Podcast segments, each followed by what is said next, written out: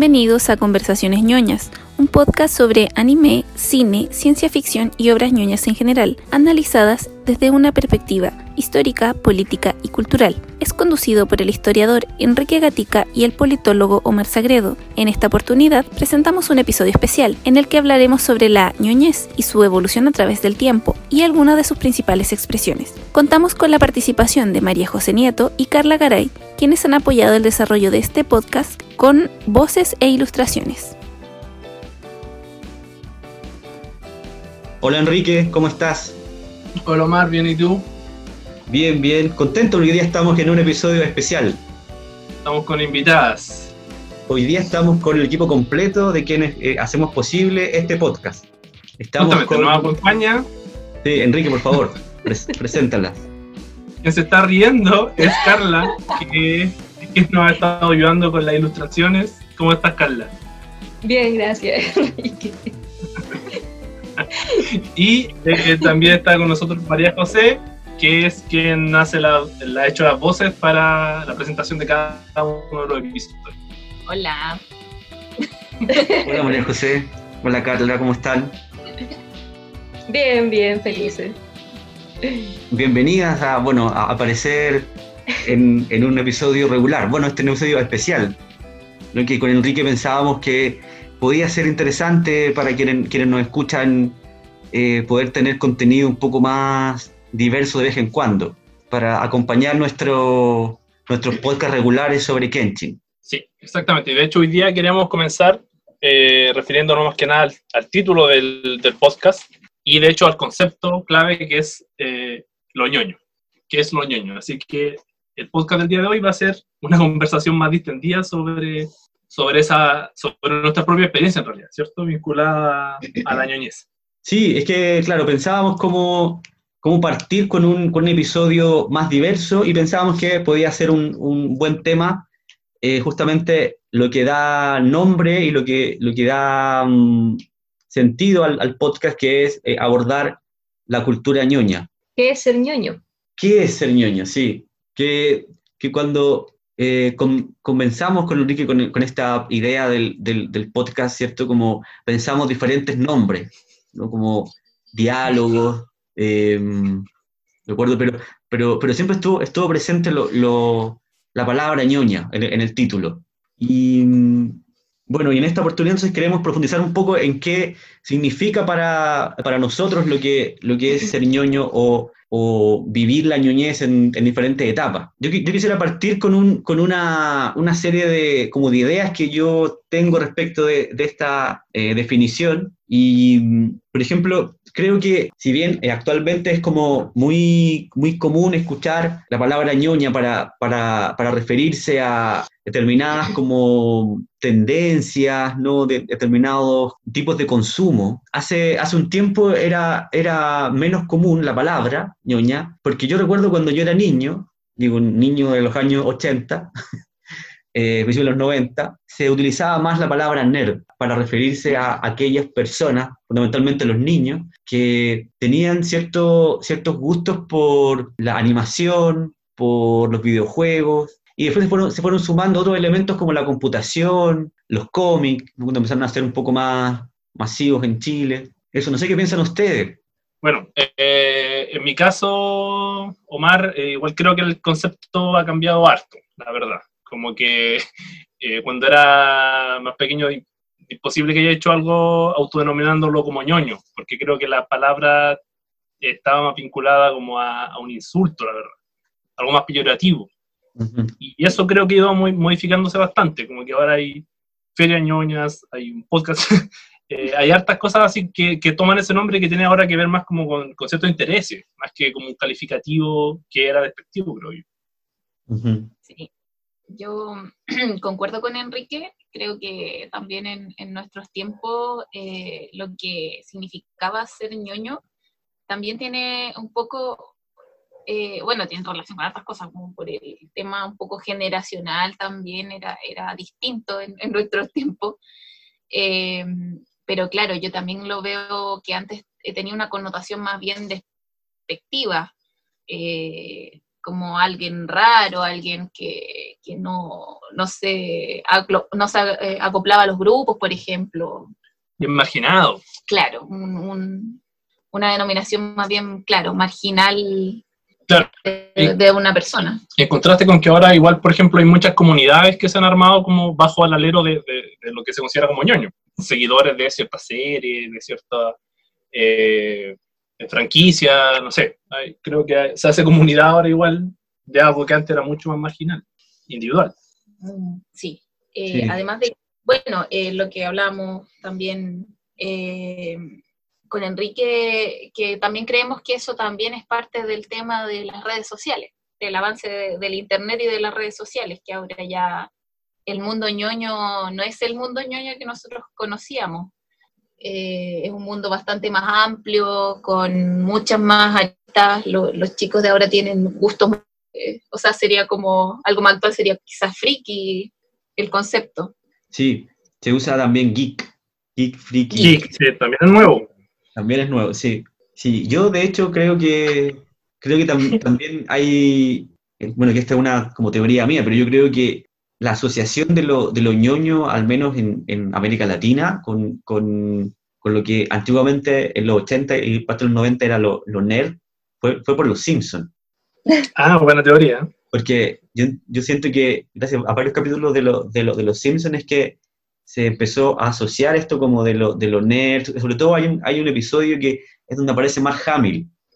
Y, y ahí se, se, se reemplaza, de hecho, la palabra en inglés nerd por ñoño en español, derechamente. Claro, cuando, Omar, o cuando, cuando Homero saca, lo rescata, ¿cierto? De, de un, De la convención, ñoño. como de, claro, de una especie como de Comic Con, algo así. ¿Tú, tú, tú crees que los Simpsons trajeron el concepto como ñoño a Latinoamérica? ¿Esa es tu, tu O sea, no, hipótesis? yo creo que, que le- como que le dieron este sentido que, hoy día te- que- que hoy- día tiene, porque claramente como palabra existía desde antes. Sí, pues y antes Sí. Existía pernos también. Sí, es todo esto justamente de esto de, de lo más descalificativo. Sí, y que de hecho el concepto ñoño, cuando yo era, así como las primeras veces que lo escuché, yo creo que tenía que ver como con, con el personaje del chavo también, Sí, con ñoño.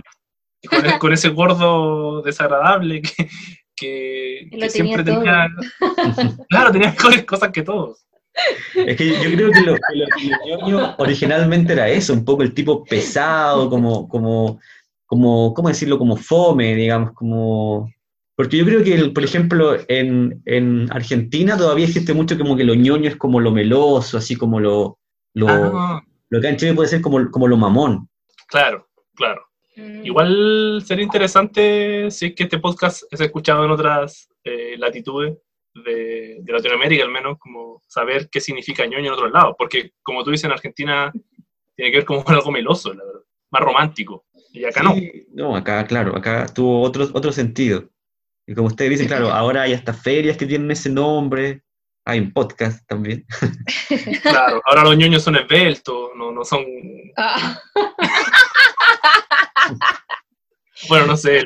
para el gimnasio. pandemia tenemos que conversar.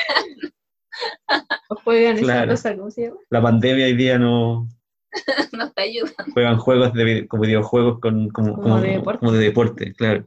Pero sí, eso, o sea, como un poco cerrar esta primera parte, como hablando del concepto de ñoñez, yo creo que, o sea, claramente se evidencia que ha sido una, un- una condición como de, como de identidad que ha ido evolucionando. Sí, sí, y de hecho yo creo que ahora es un concepto bien amplio que, que abarca muchas cosas. De hecho, cuando nosotros conversábamos respecto a cómo ponerle al, al podcast, no se nos ocurría alguna palabra que fuera más, más englobadora, por decirlo, no sé si el concepto es adecuado, pero que englobe más eh, ide- ideas sobre intereses ñoños que la palabra ñoño. No, no, no se nos ocurrió otra palabra, la verdad.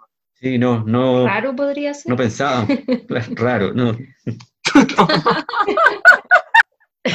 Interesante puede ser. Pero, pero sí, yo creo que, que eso, o sea, hay, hay muchas diferencias. Ahora, ahora se ve realmente una verdadera cultura ñoña, o sea, las películas de Marvel que salen, salen todos los años y, y- llenan, llenan los cines, las películas de Star Wars, la, la última trilogía, ciertos videojuegos, hoy día se ven, se ven campeonatos donde se, se hay alta, mucha gente interesada, hay altos premios, deporte electrónico, o sea, hay, hay realmente un, un- mercado incluso que cada año mueve mucho, muchos ingresos.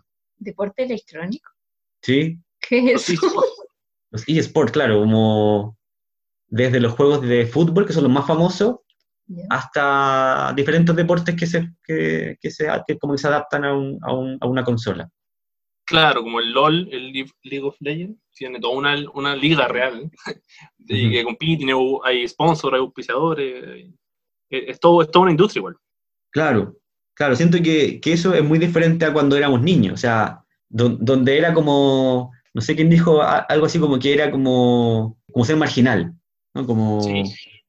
Como alguien que, que era de gustos raros, entonces Sí, no, raro. no era, no era sociable, se- ten- te- no, tenía pocos amigos, si es que tenía. En cambio, hoy día existe una, una, una, una comunidad, yo creo, es, es más fácil, además, como decía María José, no gracias a, a- a redes sociales, como eh, llegar a personas que comparten los mismos intereses en, en diferentes lugares. Mm. Es que además también lo que tú decías de, de esa como industria que se arma, de ese mercado, eh, eh, también te, te habla de masividad también. Antes igual el mundo, no sé, pues pienso en los otaku, hay un, hay un documental que se llama Otaku No Video, que es muy antiguo, Ah, sí. que te muestra estas figuras que eran personas como realmente marginadas de la sociedad y que están en un, en un mundo muy, por llamarlo de una forma, como muy under, como muy de películas que nadie conocía, de series que nadie conocía. Ahora hay Sí, otra forma sí. de, de acceso a esa, a esa industria de entretenimiento que ha hecho que sea distinto también. Se masifica de una manera inusitada. Sí, sí, es verdad. Yo, de hecho, he escuchado incluso crítica un poco a que, a que hoy, día lo ñoño parece como algo como alegre, así, positivo, como eh, cuando en realidad surgió como una, un- una, una condición defenestrada, así como muy poco valorada, como... Siento que, que me parece positivo que se haya abierto, digamos. También tiene, tiene consecuencias negativas, porque, por ejemplo, eh, en Chile, que hace varios años que se hace la, la, la Comic Con, hace algunos años, no, no recuerdo como dos o tres, que se trasladó al, al espacio Riesco, acá en Santiago de Chile, y la verdad es que tiene muy poco de, de cómic, Mm, claro. bastante de cultura pop, yo creo, como Cosplay. mu- cosas así. mucho cosplay, sí, claro. No, claro, y también hay- se pone también elitista cuando hay precios muy altos en esos eventos y, y todo es costoso igual. También es restrictivo. Sí, está como apuntando a un, a un público de, que como que puede invertir en esto, ¿no? Porque que puede invertir, como digo, precios no menores, digamos, de consolas de, de- de última generación, de, de figuras de colección. Yo creo que también tiene que ver con que hoy día hay un mercado de, de, de lo, de los ñoños, sobre todo para, para quienes fuimos niños y ho- hoy día como adultos podemos, podemos gastar en eso. O lo deberíamos. Claro, pero, Pero- pero lo hacemos.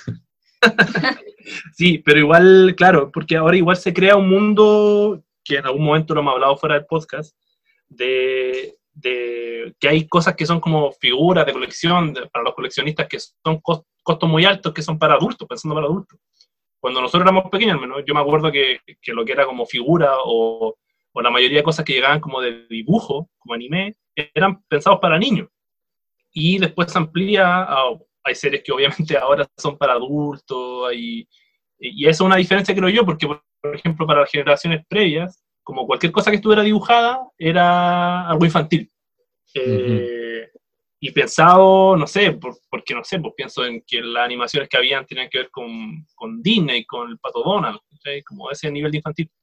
Sí. Y, y aquí se arma todo un, lo último, no sé, los últimos tres décadas, yo creo que se empieza a armar como todo un, un mercado para gente adulta, que, que es ñoño. Sí, es que hay, hay capacidad de consumo. Yo creo que, claro, como tú dices, yo creo que eso duró hasta los años 90, en que, en que eran finalmente los padres, que, personas digo, que, no, que no juegan, quienes, por ejemplo, invertían en comprar para los niños consolas. Claro, O sea, era un, un, digamos, un target que, que era para niños. Claro, pero esos niños crecieron ahora. Claro, ahora cambió el mercado, sí, porque ahora ahora incluso gente, gente, gente adulta, claro, hace podcast y juega todavía. Invierte, quiero decir, invierte, invierte en tiempo, plata, en, en- en seguir fomentando su- sus intereses de este tipo. sí, justamente. Es que hay todo cambio internacional, o sea, generacional. Sí, hay un cambio generacional, sí, es verdad. O sea, basta solo con comparar cómo era la generación anterior de nuestros padres a esta edad, digo, como en torno como a los 30 años, y cómo, somos, cómo estamos nosotros, digo. Puro progreso de la humanidad. se puede ver, ver, ver reflejado en cosas así. Parejas, parejas sin hijos y invirtiendo en consolas. en consola, y en manga, y en anime. Sí. Bueno, eh, este yo creo que, que un poco pensando en el, como en el sentido que tienen estos, estos podcasts de, de también eh, poder compartir con quienes nos escuchan experiencia, yo creo que quizá podríamos detenernos un, como un rato en, en, en qué, qué series, en qué videojuegos o, o- o animaciones nos marcaron en esta, en esta ruta de, lo- de, lo- de los ñoños. Ya. Vamos. Bueno, No sé, no sé quién, quién quiere partir eh, iluminándonos. ya. Pero. A ver, vamos, Carla. Ya. Em, o sea, yo creo que del grupo que estamos aquí, cerrado, soy la menos ñoña. Aunque eso es mío. Eh, Los Simpsons fue como lo que más me marcó en toda mi infancia, adolescencia y, y después Adultez. A ver, sí. adulto joven. Hasta el presente. Claro, eso, eso puedo decir yo. ¿Cuándo empezaste a ver la primera vez Los Simpsons, Carla? Yo me acuerdo que al menos acá en Chile lo daban después de Video Loco. Sí, Los días viernes. sí, Sí. Eso fue, son mis primeros recuerdos de, de los Simpsons. Como que no nos dejaban verlo, pero igual ahí uno Sí. se quedaba despierto y todo, pero después del video. ¿no? Es que era muy raro que eran dibujos animados a esa hora. Eso para mí al menos era muy, muy fenomenal. Sí, igual uno no lo entendía mucho, pero Es verdad. Mm. claro, como que lo encontraba gracioso, pero raro, como diferente. Y después cuando grande ya uno lo fue entendiendo bien. Mm. Sí, yo creo que también uno lo, lo veía cuando niño por una cosa como de rebeldía, igual, como de hoy voy a verlo a pesar de que lo den tan tarde y de no entenderlo mucho, porque finalmente al ser dibujos animados, como tú decías, Enrique, uno pensaba que eran para niños también, Claro, claro. aunque no lo era, obviamente. Mm, Sí, pero bueno, yo creo que Los Simpsons son una, tiene una calidad esa serie que, que, que ha hecho igual que, que sobreviva a muchas generaciones, creo yo. Como que ha pasado por generaciones por la calidad que tienen. Al menos yo estoy hablando de la temporada 1 a la 10 o 12. Sí, que ahí está lo mejor. Pongo la tristeza. Claro. Con- con- convengamos que, que somos de esa generación que, que cree que lo mejor ya pasó. Deberíamos decir nuestra edad. Decir nuestra edad, a lo mejor, puede ser. Sí, yo creo. Bueno, yo tengo 35, soy el más viejo del grupo. Yo tengo 33. Yo tengo 30. Yo tengo 29. Oh, Oh, la más Oh, guagua, sub 30. una guagua. Sí, Una bebé. se escucha esa voz más juvenil. Le da, le da el toque juvenil al podcast. Siempre, siempre dice que la palabra Lolén no tiene nada de Lolén. No, Lolaine es lo más viejo que puede existir. El Oye, que entiende eh, la palabra Lolaine está ya, se le cayó el carnet. No es lo leen. No es Lolén. No, no es Lolaine. ¿Y tú, Omar? ¿Qué serie cogiste? ¿No puede ser Kenshin? Sí. No puede ser Kenshin. No, no, es que yo ahí, como soy más viejo, yo Kenshin no la, no la vi siendo tan, tan niño, tan, tan chico, quiero decir. Entonces, eh, yo la verdad es que no, no pude elegir una y tuve que elegir varias. A ver, a ver. Hice una distinción, porque como digo, yo como Pero- soy más, más viejo, A mi, ver, mi escuchemos primer, su apunte. mi primer acercamiento, claro, los apuntes son varias hojas, pero voy a hacer un resumen. Oye, pe- pero vas en orden como cronológico, ¿o ¿no? Sí, sí, cronológico, Ya. sí. sí. Ya, buena, buena. Mi primer acercamiento fue en los años 80, que fue, Ya. que fue viendo las tortugas ninja, las tortugas ninja y He-Man. He-Man.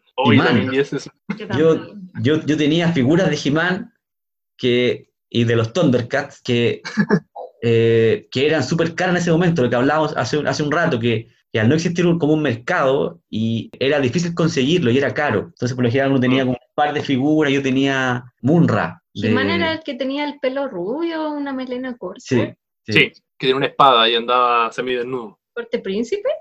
sí. Sí. Príncipe Corte pri- Paréntesis, yo tuve ese corte en un minuto. Fui el Bueno, más popular del, del colegio. Ñoño con corte príncipe. Omar, disculpa, te interrumpimos. me, gusta- me- me- me gustan esas acotaciones que, que llevan esto, que llevan esto a, una, a, una, a una realidad más cotidiana. Cotidiano. Sí, y eso fue como, como mis dibujos animados que marcaron cuando era muy, muy niño, como una infancia más como... Después cuando ya era un poco más grande, ya vino ese, ese como acercamiento que nunca se rompió finalmente con el, con el anime, ¿Ya? que, que fueron fundamentalmente eh, Caballero del Zodiaco y después Dragon Ball, Ah, sí, sí. que fueron la- los dos animes que yo como que seguí y que invertí como, digamos, poca plata que tiene en ese momento en comprar figuras, en comprar las películas, en VHS. Mm. Eh, de hecho, Pero con mi, hermano, pirata, con mi hermano menor, sí, todo, todo, todo pirata, eso sí, todo pirata. Claro, con mi, con mi hermano menor, que, que él tiene hoy día 29, 28, teníamos todo un, un universo de juego en torno a esto, como, como con figuras piratas que comprábamos en la feria, eh, armábamos, ¿no? Como, y como todo era de muy mala calidad, se, se iba rompiendo, entonces como que, a- como que tomábamos como inspiración el universo Dragon Ball, qué sé yo, y armábamos nuestros propios universos de, de, de juego, pero, pero como digo, eh, Dragon Ball y, y también, bueno, fueron, fueron estas dos series ¿no? las, que, las que más me eh, marcaron, Caballero Zodíaco y, y Dragon Ball. Yo creo que a mucha gente igual. ¿Y tú, Enrique? Eh, mira, yo me acuerdo de, de todas las que tú mencionaste. Yo fui bien fanático de las tortugas ninja. De hecho, hay una foto mía de cuando era chiquitito en el zoológico al lado de las tortugas. no, me saqué fotos al lado de leones, de nada, de las tortugas. Y, y yo cuando pregunté por qué, me dijeron que fue por eso, porque era muy fanático de las tortugas ninja, pero yo no me acuerdo tanto de eso. de ese fanatismo. Yo la, la serie que agregaría, que, que yo creo que fue la primera que, que yo me iba corriendo a la casa para alcanzar a verla, era Robotech, la primera Mm, ya. esa fue una serie que, que, que, que me acuerdo de, de He-Man igual, pero esa me acuerdo que yo la vi bien, me acuerdo como de todo, más o menos de toda la historia. Y claro, después fue Caballero Zodiaco, eh, eh, Dragon Ball, que, que como a todos, y a esa agregaría Pokémon también cuando era chico, que me, que me, me gustó harto. Ujú. Y la última que tendría que mencionar, como de las que más tiempo estuve muy pegado, que ya era más grande, sí, eh, fue Slam Dunk. Esa, esa fue mucho tiempo Ah, sí. Que me, me ocupó mucho de mi tiempo. Sí. Yo creo que, Enrique, yo creo que eh, Pokémon habría que quizá dejarlo para. Porque, bueno, eh, fue, fue un anime, también fue un, un juego, un, un- un videojuego, entonces a lo mejor entra como en doble categoría. Sí, sí, sí. sí. ¿Y Majo? Sí. Ay, yo, eh, yo, bueno, siempre he sido ñoña más del lado otaku, siempre más de la serie del anime. Eh, a ver, yo diría que infancia, así como la primera serie que me marcó más, como en el sentido de, de que yo veía que mis hermanos veían anime y mis hermanos eran grandes, y era Dragon Ball, Dragon Mm. Ball la primera saga. Sí, y yo me acuerdo que yo me entretenía mucho con, con Dragon Ball, A Dragon Ball solo, a secas. Mm. Sí, sí. Ese yo creo que fue un punto como así como importante. Después, eh, ya como el Club de los Tigritos sería, o quizá uno que otro anime que iba saliendo por ahí de repente medio escondido, me estaba acordando recién, eh, un anime que se llama Las Guerreras Mágicas. No sé si alguno de ustedes lo suena. Sí, yo también recuerdo que fue uno de los así como animes sueltos que vi así como que lo pillaba ahí en, no sé si en el Mega, no, en, un canal así como X, que empecé a ver y que a mí me encantaba, porque yo era ni- niña más encima, entonces esto de guerreras mágicas y toda la cuestión era así, para mí era la pata. Eh, puede ser también Slayer, que en, eh, pa- para, para mí era en ese tiempo los justicieros. no estaba Ah, sí. Tenía muy Ah, buen ¿se, llamaba, ¿Se llamaba así? Sí, se llamaba Sí. Los Justicieros en, Tenía una en muy América bonita. Latina. sí. Eh, Slayer también puede haber sido otro que mantuvo ahí siempre atenta ahí con el anime. Y ya así como ya más fanática, puede haber sido Sakura Card Captor. Ah, Y, y- y un punto, y ya por- mencionando ya un punto que ya, ya empezó a como a, a rayar como el otaku. Inicio como otaku. como tal Aceptando. aceptándolo, eh, No entre otras series, pero yo creo que esa porque yo intencionadamente la fui a comprar, que es eh, Cazador X o Hunter X, que como se Ah. conoce. Esa fue la primera serie que yo, Muy buena serie. que yo me dediqué a buscar y primero la compré en DVD, así ese toque. Y después, claro, yo tuve internet y podía descargar yo los capítulos. ¿Nunca tuviste un VHS grabado? Sí, sí tuve, Ah. sí tuve, sí tuve también. Era el capítulo grabado ¿Cómo de la carnet? Y ya estaba sacando así como lo que venía de Japón. Ya Ah, para mí eso ya era un golpe, un salto. ahí. Otro nivel. Otro nivel, sí. Sí, Sí, yo creo que con lo que dice Majo se nota mucho el tema generacional, porque, porque o sea, yo, yo, yo tuve, o sea, todas mis, como mis, mis ñoñeces así de, ni, de, de niño y hasta muy grande fueron, fueron en VHS. Sí, yo les puedo decir, o sea, una, una, una confesión, por ejemplo, yo tuve Caballero Zodiaco, la, la, la, saga de Hades, que fue la última que se, que se grabó a inicios del año, a inicios de, de, los 2000, por ahí 2002, por el 2003, la tuve en VHS. Oh. Y, de, de, y, y, por ejemplo, las películas de Spider-Man, las de la, la, la saga de Tobey Maguire, también las tuve en VHS. Y eso fue, eso fue hasta el 2000, 2002, una cosa así, 2004. Pero sí, pues igual ahí ya está entrando harto el tema de los, de los, de los copiadores de discos, ¿no? Por CD. Sí, sí, no, y lo otro, lo, lo, de, lo de Internet fue muy, muy posterior, pero muy posterior, así como, de, de hecho, como que lo que decía Majo, como de esa posibilidad de que uno mismo pudiera, pudiera bajar los contenidos que quería desde Internet. Eh, yo lo conocí, no sé, hace, o sea, no sé, yo recuerdo que hace, claro, no tanto tiempo, no tanto tiempo. Yo de, de, hecho alcancé a comprar muchas de mis series favoritas como, como de anime, eh, en, como, como en DVD ya, ya hechos. Ah, sí, yo también. Sí. Dunk, ¿En la eh, universidad? Samurai X. En la U, ya estaba en la U. Ya estaba en la U. Sí. Entonces, sí, hay, hay, una, hay una diferencia, aunque, aunque la esencia es la misma. Entre paréntesis, quiero hacer una mención honrosa, eh, que no la mencioné esta serie y yo creo que cualquier fanático anime... Eh, Sailor Moon. Sailor le iba a mencionar, le iba a mencionar. Sailor Moon, yo creo que decir. un antes y un después en la vida de los niños y las niñas de nuestra generación. Sí, Toxido Max. todos queríamos ser Tuxedo Mask. No, pues yo tenía compañeros más, más cochinos. Ah, ya. mente. Ah, que sí, pues las transformaciones de Sailor Moon a todos nos impactaron de niños. Ah, sí. Fue como el, el despertar sexual de muchos de mis compañeros de curso, yo creo. Sí, sí, verdad. Yo el tema más como de decir como despertar sexual lo asociaba con Ranma. Ah, también, también. Oh, Ranma también, una, otra, otra Se mención. había un tema ahí con el desnudo. O sea, sí, que es creadora de Inuyasha también ella, por si acaso. Rumiko Takahashi. Sí.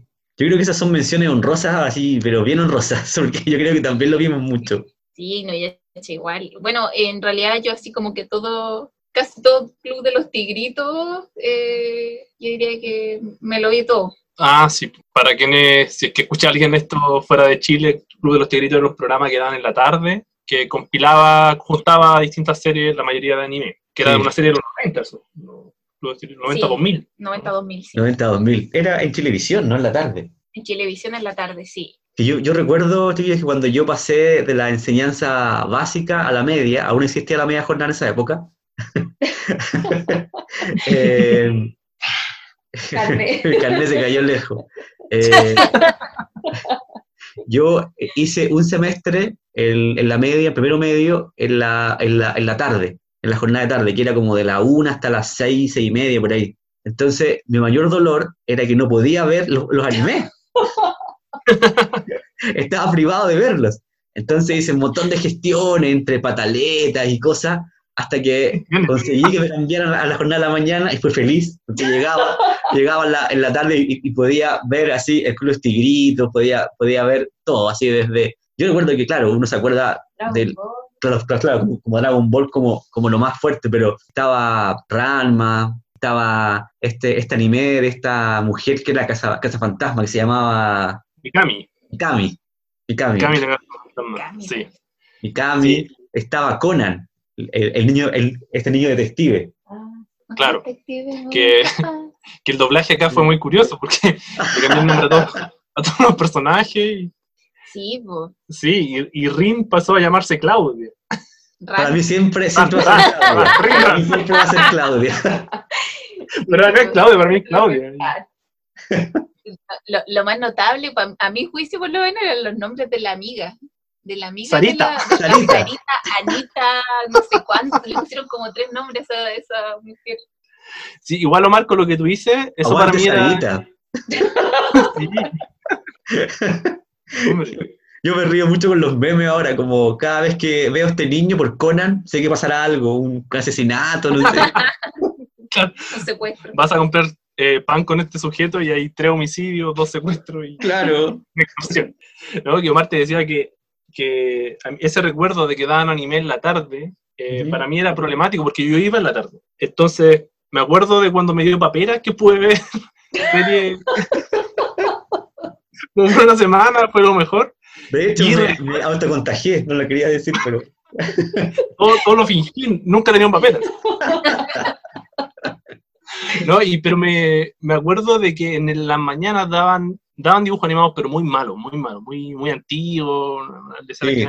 Yo recuerdo mi felicidad cuando empezó el, el primer episodio de Pokémon en la mañana, que no lo daban, como que cambió la calidad de, del anime. Y ahí empezaron a dar otras series que yo me acuerdo que vi Stand en la mañana, sí. pero me acuerdo de cuando llegó, que antes daban puras cosas súper aburridas. ¿no? Sí, es que el bloque de la, de la mañana era como para los niños más chicos, porque yo recuerdo que, que daban Rugrats. ¡Ay, verdad!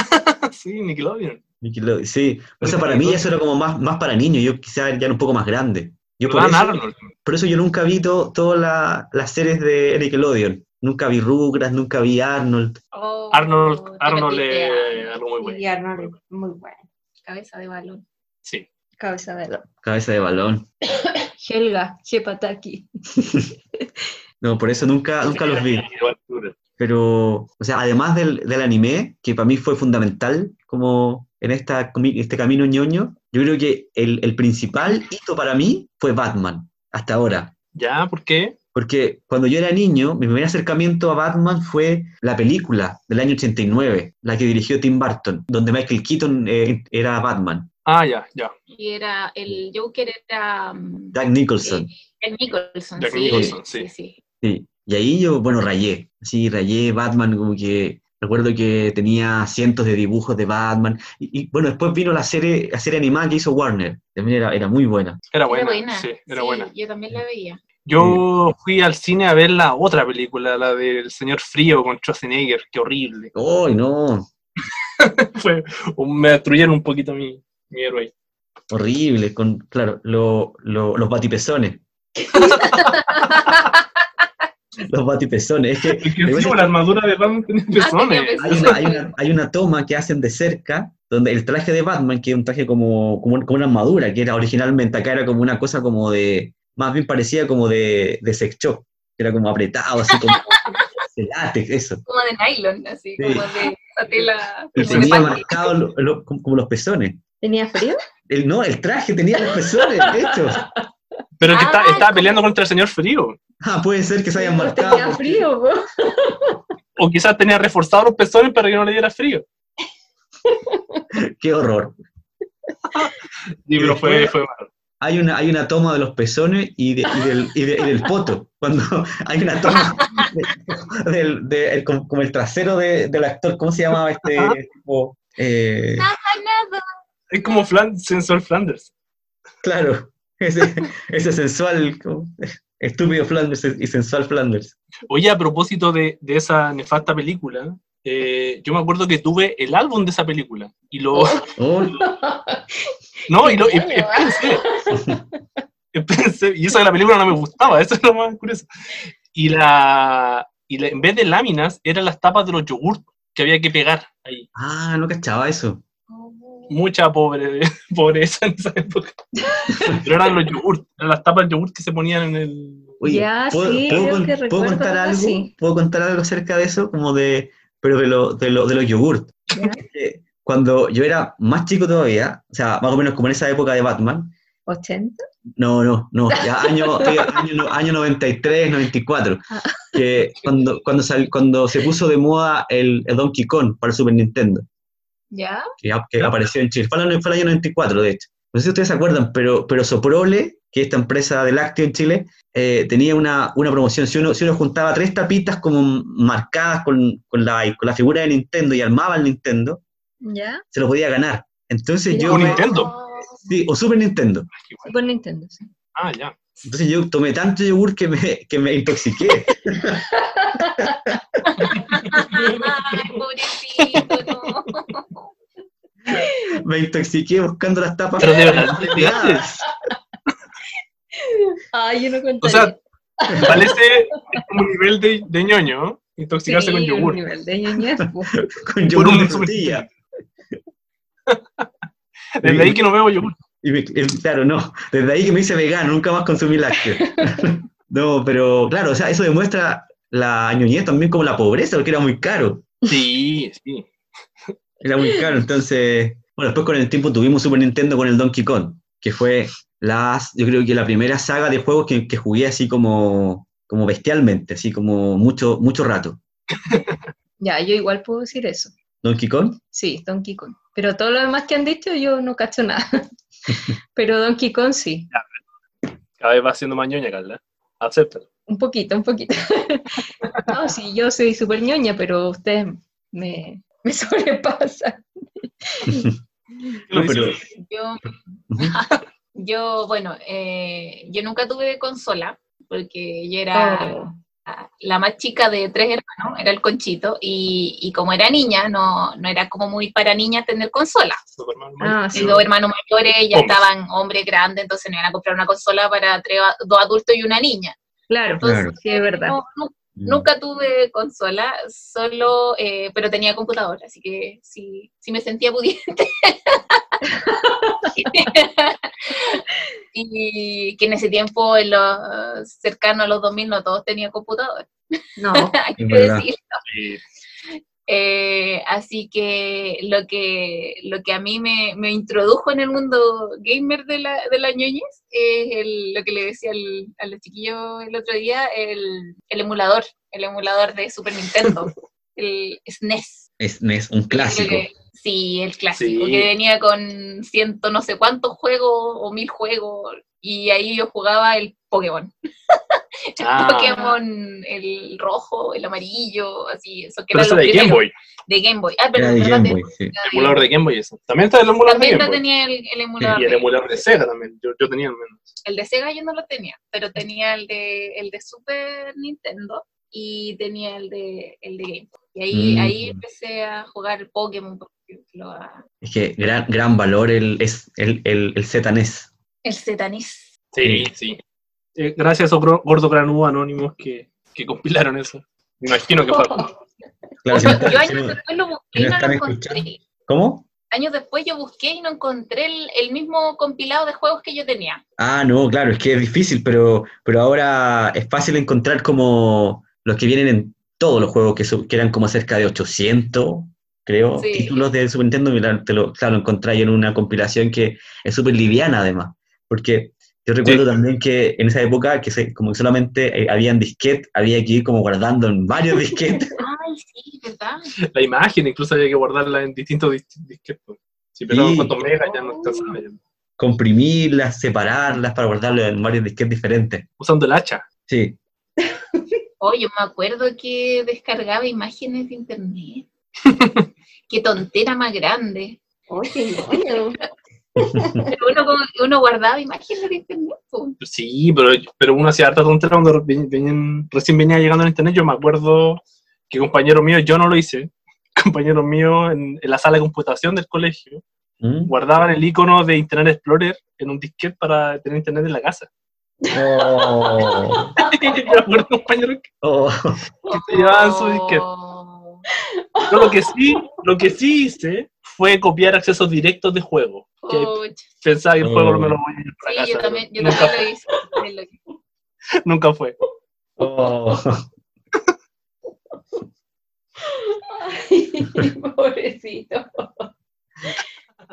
Sí, bueno, yo, yo creo que, que ya que se mencionó Pokémon, yo creo que también merece una, una, una, una mención, porque yo también jugué muchísimo Pokémon, Mu- mucho, mucho, sí, pero a diferencia de usted, yo, yo jugué el, el que sigue de ese, que es la generación siguiente, que es la, que es la de Yoto, que es la, el Pokémon Silver, Gold, Pero Gold Silver. Ah, ya. El Silver. ah, Sí, que eran Ya. para, para, para Game Boy Color. Que yo, Sí. ¿saben? Sí, sí, yo, sí. yo jugaba mucho ese porque yo consideraba que los, que los, de, que los de Game Boy, por ejemplo, el Pokémon eh, amarillo, la- el, el rojo, eso, tenían muy mala gráfica. En cambio, yo, yo miraba en ese momento como, como niño el Color y decía, oye, esta cosa es un salto generacional en, en tecnología.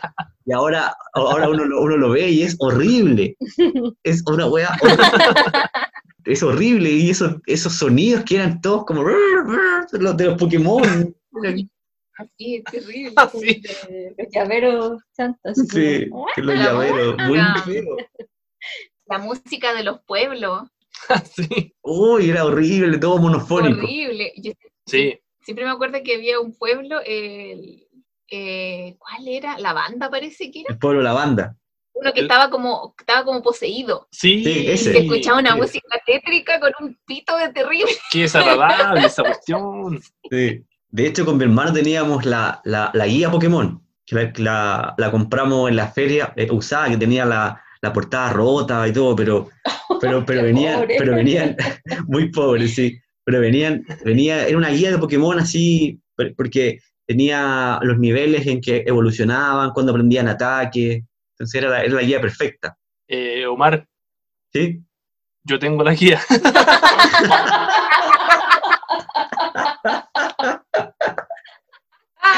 Qué, qué buena, y, y está donde corresponde ahí, imagino, con las cosas importantes. Por supuesto, con, mi- con mi libro. Y, y es la versión de lujo. Es la versión, la versión de lujo con. Sí, tengo dos. Pero era chico. Pero sí, no, o sea, yo creo que un gran valor. La versión normal y la de Ahora lujo. más. Ahora, Enrique, te, ah, claro, ah, eh, ahora que sé eso, te puedo eh, admirar más. Subió, subió un escalón en la ñoñez. Claro, Tengo su- mi guía subió, subió de nivel, como un Pokémon, subió de nivel. Evolucioné. Claro,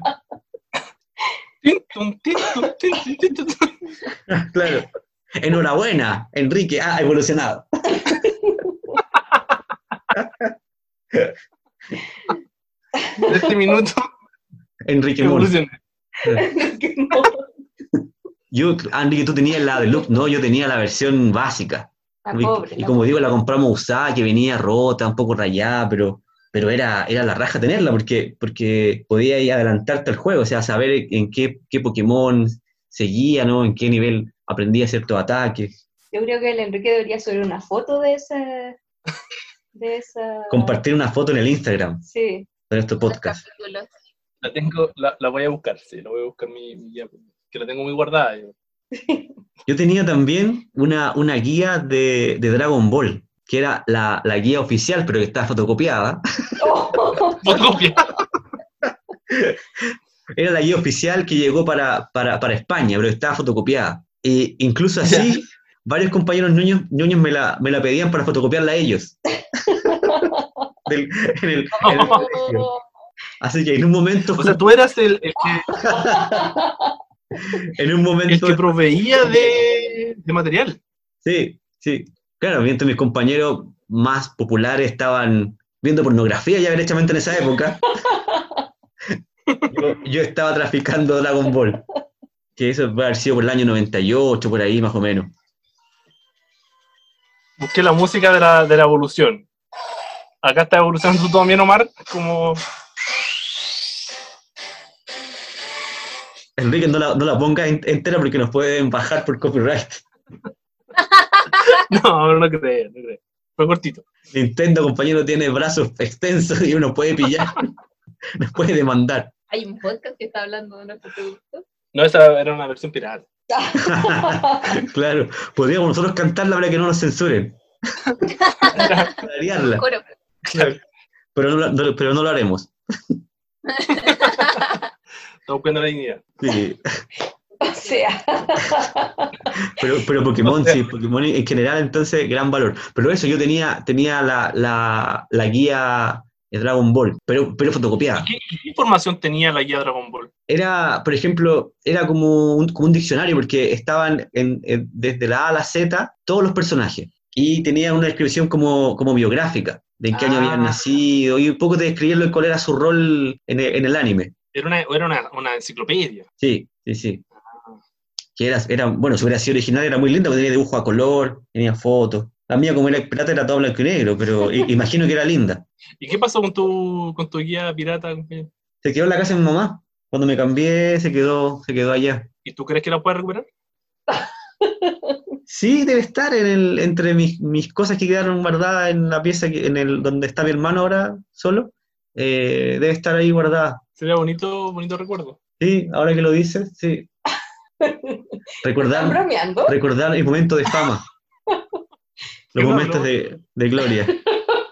Pero sí, eso yo creo que, yo, o sea, como en síntesis podría decir que, que fue para mí como las obras que, como, como Tortugas Ninja, Batman, Dragon Ball, Caballero del Zodiaco, y de, y de videojuegos, claro, eh, Pokémon, Donkey Kong Y Mario.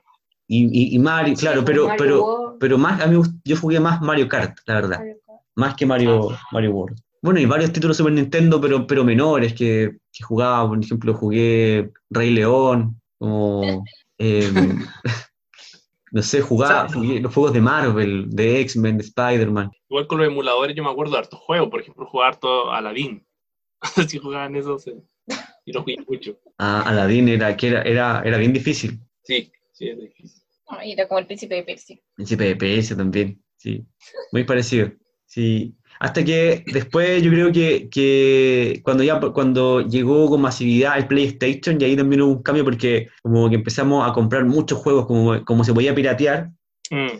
entonces comprábamos juegos a mil pesos, Tony pirata. Hawk, yo me acuerdo. Tony Hawk, claro, sí. Sí, sí. O sea, yo creo que PlayStation 1 debe haber hecho un favor a, a la masificación, al que fueran CDs, y ya en esa época había copiador de CD. sí. Entonces, yo creo que ahí se expandió harto, porque claro, era, era más accesible. Yo creo que todos tuvimos en algún minuto nuestro estuche con, con CD. cosas. Sí, sí, es verdad. Es que digamos que, que, bueno, PlayStation fue como la, la competencia de Nintendo en ese momento, Nintendo 64, que ya la consola era muy cara y los juegos eran carísimos. Yo recuerdo que el The Legend of Zelda o Ocarina of Time costaba alrededor de 50 mil pesos. Oh, Entonces demasiado. era, era impensado, o sea, como, como comparado con que con esa plata te podías comprar 50, 50 juegos de, de, De Play. de PlayStation. Sí, sí. Y además habían sus trucos para poder conseguir más, más juegos. Así como cuál, Enrique, dices tú. A ver, a ver. No, no, me refiero, me refiero al, a ya que llegaran la- los copiadores de CD. O sea, yo tenía un Ah. amigo que copiaba, entonces Sí. eh, bastaba que uno en, en el curso tuviera un juego para que a la semana lo tuviera todo el curso, o, o todos los que quisieran. Sí, si nosotros, nosotros teníamos una práctica que era todavía más, más rata, que era comprábamos un juego en la feria, llegábamos a la casa, lo, lo copiábamos y después volvíamos a devolverlo porque decíamos que estaba malo y nos daban otro juego más. Oh. Entonces, por el precio de uno teníamos dos. Así que Eso era como una estafa, era como la mexicana. una estafa. Una estafa, sí. Si es que nos está escuchando ese prove- pro- proveedor de juegos, se va a enojar porque va a saber que lo está, estuvimos engañando. Claro, de estar escuchando, por supuesto. Si es que no está. no sé qué será de su, de su vida delictual. Pero. Bueno, pero le debes uno, una importante suma de unos 5 mil pesos.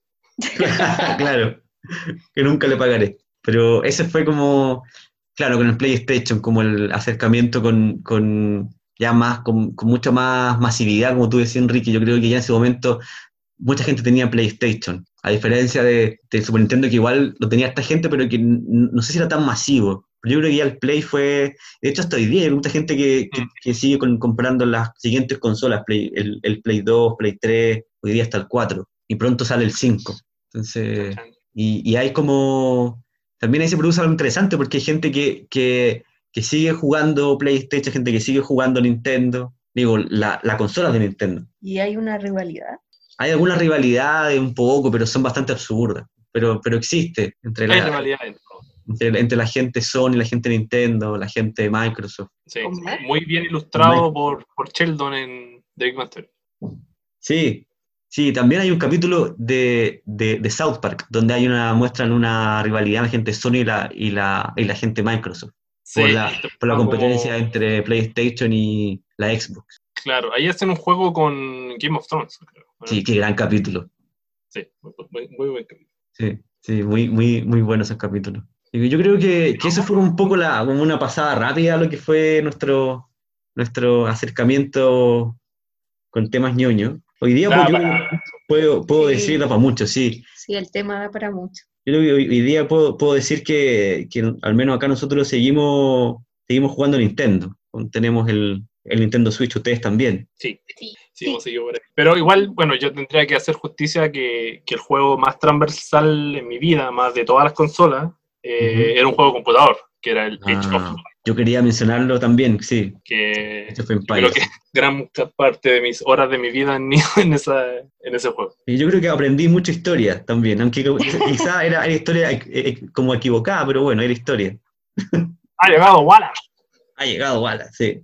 No, las campañas, las campañas de Juana de Arco, de Gengis Khan, Saladino y la otra era Barbarroja, ¿no? Estamos Barbarroja, hablando del Age of Empires 2, sí. Dos, eran cinco, cinco campañas. sí. Sí, que eran muy entretenidas, ¿no? Yo creo que ese, ese juego, Enrique, como tú dices, es el que uno le puede haber dedicado cientos de horas, Sí, sí, sí, sí. ¿sí? Y, que ahora, ahora lo, lo, lo remasterizaron. Sí, Y no, yo también creo que ese es uno de los juegos que también más, más horas le pude invertir. Era muy entretenido, no, no, a- que además tenía esto también de, de, como de, como de exploración y de, y de que ninguna partida era igual a la otra. claro, claro.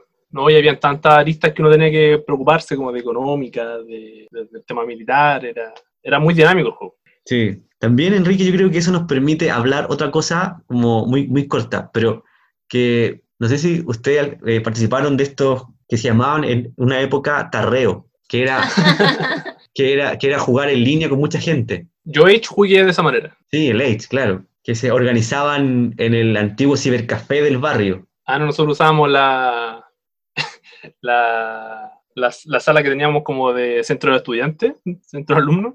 Ah, Ahí ya. nos poníamos. Sí, no, yo cuando el Age ya, claro, pero era más bien como en el cibercafé que estaba cerca de mi casa, organizaban como torneos de Age y todo, entonces no- nosotros nos inscribíamos y, y como que recuerdo mucho eso de que, como las reglas, que era sin código, sin trampa, digamos, sin meter códigos para tener más comida y eso. Mm, Robin Hood, Lumberjack, Sí, rock on. Sí, de hecho, eso te iba a comentar como de las primeras veces que yo tuve acceso a internet, que no era en la casa, obviamente. Una de las primeras cosas que hice fue anotar las claves del juego, como que era la, la práctica habitual, tener internet para anotar las claves. Sí, obviamente, era, era internet era, para la cosa importante. Aprovechar el poco tiempo que teníamos. Sí. Este, ¿qué les parece si vamos cerrando? Yo quiero, quiero, si que ustedes están, están de acuerdo, cerrar con una declaración, quizá pod- podemos contar lo más ñoño que hemos hecho. Oh, No. no sé qué. ¿Estás seguro, Mar? Yo creo que nunca se va a ser completamente sincero en esta declaración. Puede ser, puede ser. O Pero digamos, una experiencia. digamos algo, claro, que, no, que pueda ser contable y que, y que no sea muy, muy vergonzoso. No, no sé. Ya, ¿quién quiere comenzar? ¿Parto yo? ¿Ya? Ya, Enrique, parte tú. ¿Lolo Leones? ¿Tan emocionado que está por contar su historia? No, no. Yo, yo, No, no, al, al contrario, pensé que nadie Yo se iba a animar, así que Dale, dale. me, me- me estoy autoinmolando. Eh, no, eh, me acuerdo esto estaba en primero medio y se hizo un evento de que era sobre la temática, era so- sobre los samuráis. Entonces yo juré que eso iba a estar así repleto, que iba a estar, iba a estar lleno de... Y eh, de hecho presenté uno, un dibujo mío sobre samurái para participar en el concurso de dibujo que había. Y esto era como un domingo, yo no tenía ningún amigo que, que tuviera su interés, entonces no fui solo. Y, y era bien lejos, me acuerdo que era como dos horas de viaje tuve que llegar. Y ponle que esto habría, no sé, era de 10 de la mañana hasta las 6 de la tarde. Yo llegué a las 9 y media y estaba ahí en la fila pensando que se iba a llenar y fue un fiasco, el evento no fue nadie. Eh, y estuve todo el día dando la hora porque el, el concurso de dibujo era en la tarde, entonces estuve todo el día ahí en un evento solo, comiendo ramen. Pobrecito. Pero saqué segundo lugar. Eran dos, dos. claro. No, si no éramos muchos. Pero, pero ese, es un momento triste, porque yo juraba que iba a estar muy lleno, y ahí me di cuenta un poco de que el- los intereses que para mí eran muy importantes no eran muy compartidos, al menos en esa época. Fue como un golpe con la realidad. Un golpe con la realidad, sí, sin duda. Es una gran experiencia, yo creo que, sí. O sea, digo, tiene que ver con una, con como de intentar aprender más de algo que, que- que te gustaba. Sí, pero estuve todo el día dando vueltas. Quizá con el tiempo lo recuerdes con más cariño. Puede ser. ¿Quién sigue? ¿Quién sigue? Ya abajo. Hoy, eh, pucha, yo he hecho muchas cosas ñoñas en esta vida. Algunas que yo creo que nunca voy a decir. Acá hay harto material, parece. Eh, Sí. Pero pucha, que justo eh, en este momento no me acuerdo de otra cosa que no sea una que es muy, muy fome.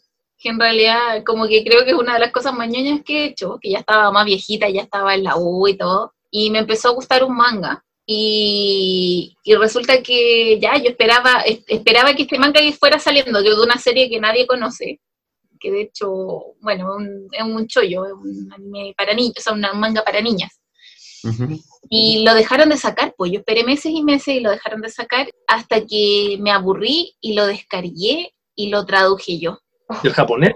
¿El Lo traduje del inglés al español eh, y tuve que descargarme lo, lo, eh, digamos, el- los RAWs, los, los, digamos, lo- las imágenes en, en japonés y borrarle la- la- los textos en japonés y ponerlos en español a través de la, de la está en, en inglés.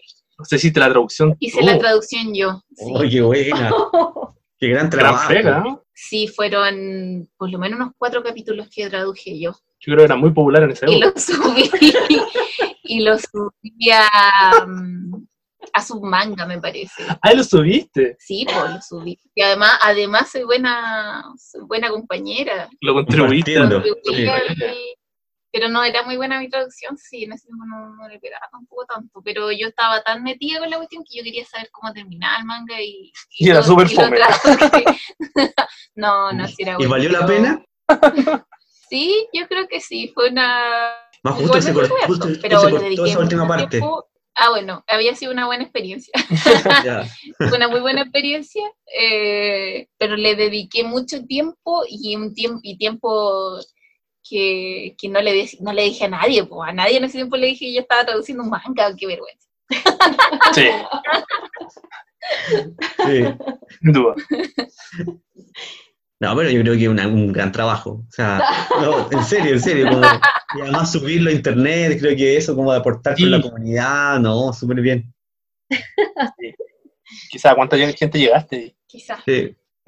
Sí. ¿Y ustedes, si alguien que escucha el podcast y leyó la traducción, ya ¿Cómo se llama sabe el- a quién el puede- a quién puede Ay, agradecerle. Ya promoción más. Sí, pues el nombre. Queremos saber. Ni siquiera sé cómo se pronuncia bien porque está, eh, es Strobe Edge, o es- se escribe Strobe Edge, que es de Io Sakisaka, eh, que es un manga hecho un chollo, que en realidad es súper poco conocido, por eso además eh, no es tampoco un trabajo que mucha gente debe cachar. Bueno, la, la continuación de eso es que, la, que, que María José consiguió ese manga en España. Sí, lo compré, pero eh, ¿cómo será de poco popular y, y, y- y cómo se llama? Que ya estaba la- descontinuado, entonces no lo tengo completo. Mm. Venía con la traducción tuya. Traducción ¿Y ustedes. Omar? Nosotros, bueno, yo, yo tengo muchas, pero no voy a, voy a decir al- al- alguna que, que sea menos, menos indigna. ¿Ya? Bueno, el, el año 2004 se estrenó en los cines la última película de El Señor de los Anillos, El Retorno del Rey. Y em, después, al- al- como al tiempo después, se organizó una función de, de- de cine cuando apareció la versión extendida. Se organizó la función de, de- de cine ahí en el, en el cine que hoy día ya no existe, en- de que era Cine Hoyt, que está en la calle Huérfano. Sí, un Eh, cine bien grande. Sí, se organizó por un grupo de personas que yo creo que ya ese colectivo ya no existe, que era que involucraba varias tiendas del Eurocentro. Se, se- como que se organizó una, una función de un día para ver las tres películas de una. Que eran, ¿Cuánto era eso en horas? sí, como 10 horas. Oh. Habían pausas y todo, pero era como la idea era como ver, verlas de una, en el, así en cine y todo. Pero ¿Con disfraz? había gente, había, había gente disfrazada. Y, yo, yo fui porque, porque, porque quería ver la versión extendida. Y claro, tampoco conocía a nadie que, que como que compartiera eh, la- el gusto por esa película y, fui solo. Y, y, y fui, claro, y y, como que fue, o sea, era bueno verlas ahí, pero, pero era incómodo porque eh, en una sala relativamente chica que habían prestado, eh, y, y ima- imagínate estar en una sala con, con 10 horas con personas que no siempre cuidaban de su, de su higiene personal, Oh, Y disfrazados muchos de ellos. y un disfrazado, sí, sí. Y, De y- negro, con calor típico. Sí, no, no, mal, no. Eso, eso es una, una experiencia ñoña que, que yo, yo o sea, creo que se puede contar. digamos. Otras que, que dan un poco de vergüenza. Eso, eso fue un secreto por mucho tiempo. Sí, Sí, sí, fue un secreto, fue un secreto, sí. Yo lo supe mucho después, Después, sí. años después.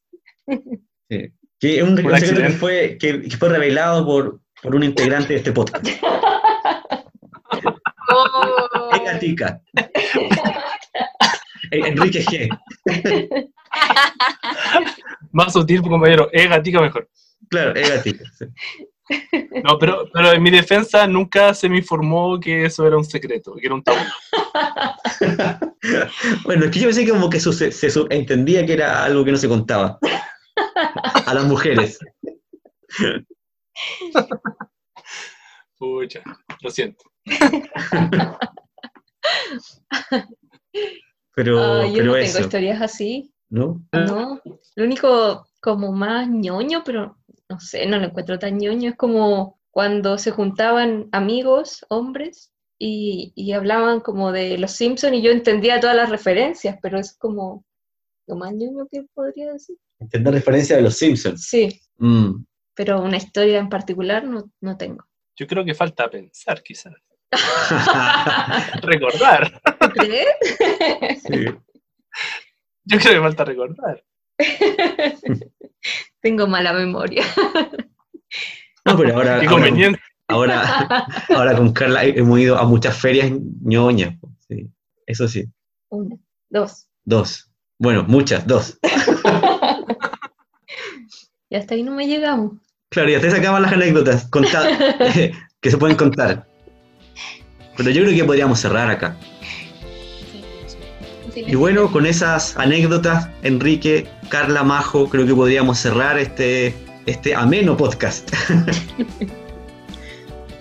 Sí, vamos, la idea igual es como tú decías al principio, ir di- diversificando eh, el podcast. Mientras vayamos, sigamos con los episodios de, de Kenshin, eh, queremos también ir diversificando en estas, eh, con estos episodios distintos.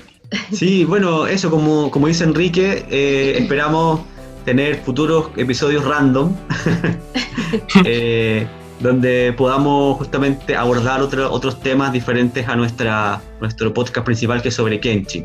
¿m? Así que Sí. eso, mu- muchas gracias, fue, fue un gusto compartir nuestras experiencias, nuestra fascinación por el mundo ñoño. Gracias, Carlos y, Carla y María José. Gracias No. por, la invitación. Y gracias a ustedes por la invitación. Fue muy, para mí fue muy entretenido al menos. Sí. Y eso entonces nos encontramos en una próxima oportunidad. Chao, chao. Chao. Chao.